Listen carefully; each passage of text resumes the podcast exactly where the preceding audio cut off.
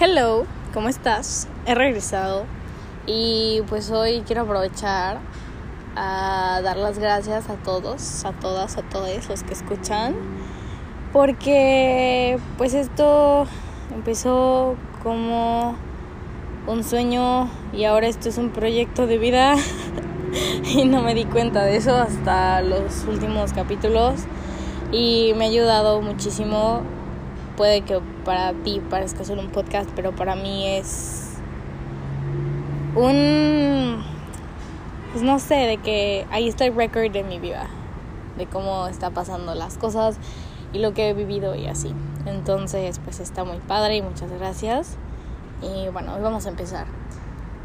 He tenido mucho tiempo para pensar y mucho tiempo para, bueno, esta semana, porque la semana pasada y las que estaban atrás de esa me la he vivido en friega, pero ahorita que estoy calmada y como que me di este tiempo de respirar, les voy a contar que mm, hoy conseguí un spot en una clase de yoga y bueno, para los que no sabían, yo soy maestra de yoga, retirada, pero sí soy, y estudié Ashtanga. Y Ashtanga es como la mera mera, de ahí salen todos los tipos de yoga. Y Ashtanga mueve energía, pero también te ayuda bueno, todos mueven energía, pero esta te ayuda también como em, para preparar tu cuerpo hacia la meditación.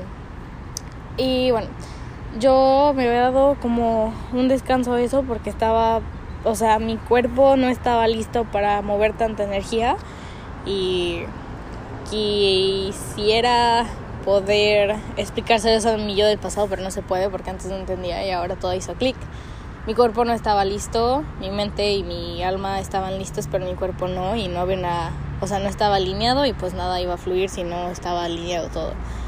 Y ahorita se dio la chance y fluyó y esto, salí muy contenta, pero estuvo muy chistoso porque bueno, la clase estuvo muy padre, em, el maestro muy buena onda y me gustó que el maestro nos dijo que aquí es, o sea, lo que todo el trabajo fue tuyo, o sea, él no hizo nada, él solo te guió, bueno, él solo dio las indicaciones básicamente porque es una serie, o sea, son las mismas poses y todas las personas que, o sea, que las ves acá muy pro es porque han trabajado en eso, o sea, no nacieron em, así de que nadie es bueno ni malo en esto, solo lo trabajaste, ¿no?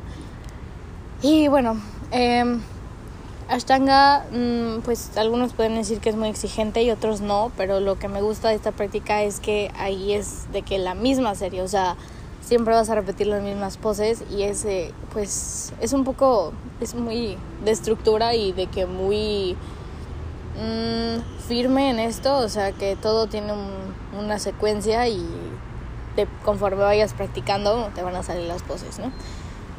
Le estuvo muy padre.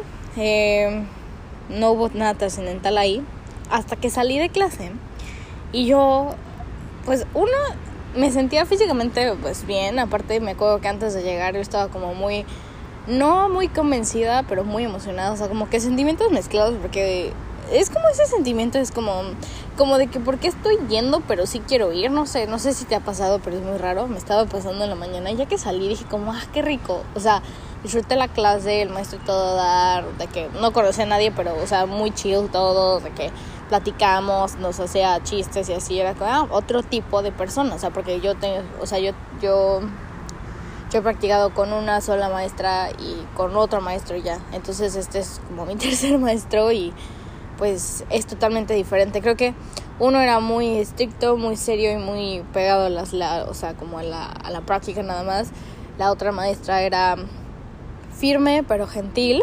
Y este profe era em, pues em, chistoso. O sea de que hacía chistes y decía como lo que tú puedas dar está bien y lo que tú des hoy es lo que tu cuerpo sabe y tu cuerpo es muy sabio y sí, eh, me sorprendí mucho porque fui muy fuerte a pesar de que no había hecho nada en mucho tiempo.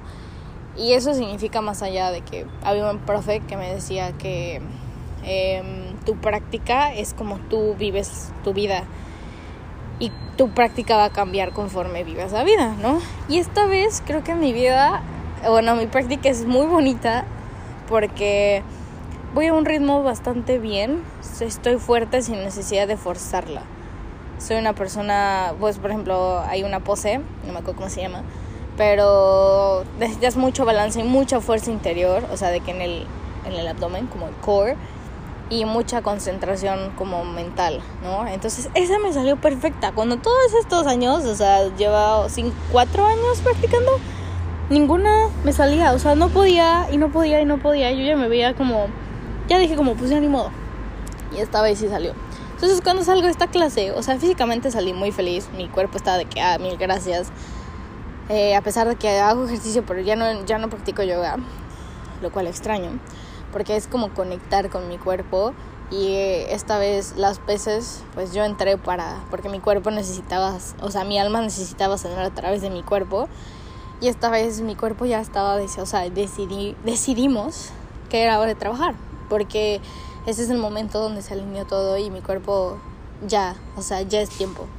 Salí y yo tenía este sentimiento de, o sea, como me sentía muy frágil y débil por adentro, o sea, como que decía como, como si hubieran como destapado la parte, o sea, el frente de mi cuerpo y, estás viendo como mi alma y como mi energía como fluyendo, como si estuviera transparente o si lo pudieras abrir. Y yo me sentía como que sí, o sea, me, me, me dolía el corazón, pero de una manera muy extraña, sí, como como cuando está es como es cuando se duerme el pie y ya que estás como a, a medias de que se te está quitando ese dolor, que no te puedes mover, pero sientes como ese Mm, como ese dolorcito extraño y sin, si te mueves te duele un buen y te paraliza, pero es como súper sutil, como muy, no sé, es muy extraño, manténganse en eso. Punto es que yo me sentía muy vulnerable, muy extraña y obvio, hicimos unas poses donde abre el corazón y también de que justo dijo el, el profe de que oigan, hoy trabajamos mucho, aparte extra, unas poses de corazón y yo, ahora todo tiene sentido del chakra del corazón. Pero lo que estaba, o sea, me dio un tiempo para procesarlo porque necesitaba eso. Sentía ese dolor de corazón, pero una tristeza. Y fue de que obviamente movía algo adentro de mí y quería salir. Y no lo iba a negar porque pues básicamente si no, si lo niego, pues lo guardo y algún día va a salir.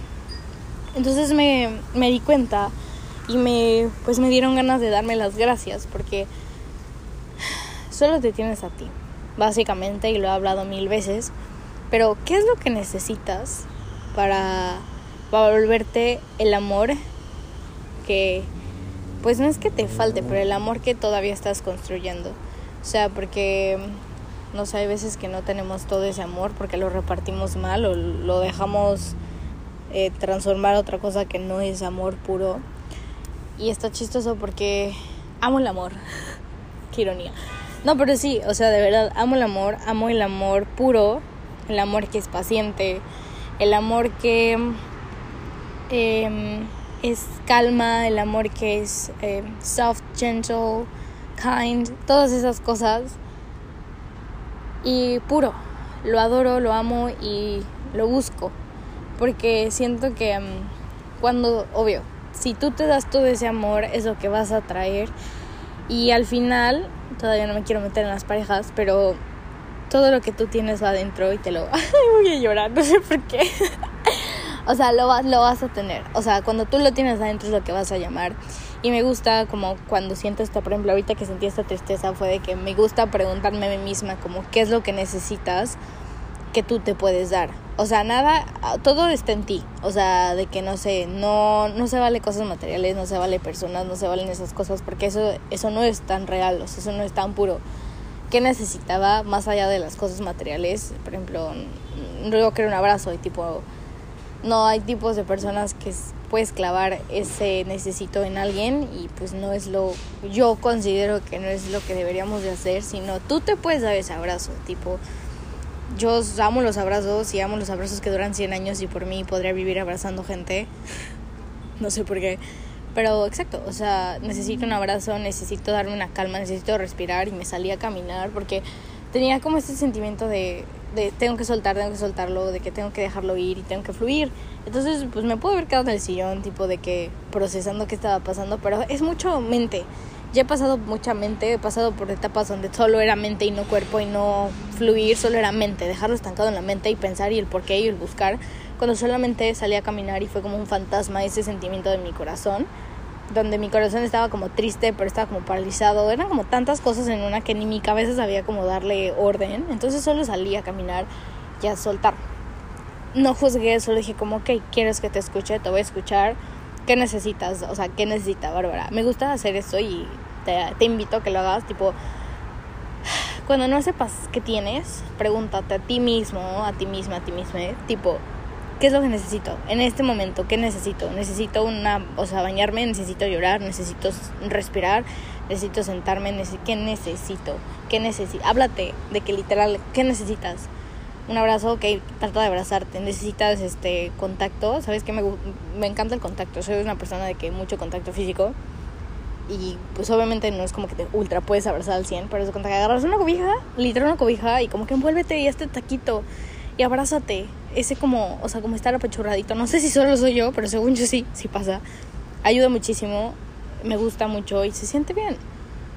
Se siente bien. ¿Qué necesitas? Y me gusta, me encanta hacer eso, me gusta mucho y me ha ayudado mucho porque el enseñarme a mí misma que puedo ser mi propia heroína, o sea, salvarme a mí misma cuando estoy en una crisis, me da fortaleza y me da seguridad a mi yo interior de que puedo, puedo salir adelante de cualquier cosa, ¿no? Porque antes era como controlar las situaciones donde algo, algo, o sea, sabía que algo podía pasar y vivía, o sea, tensa, preparada para el golpe. Toda mi vida, bueno, no toda mi vida, pero estos últimos años viví preparada para el golpe y nunca hubo golpe. Bueno, hubo un golpe y después de ahí ya no hubo golpes y viví en, o sea, en estado de, en alerta.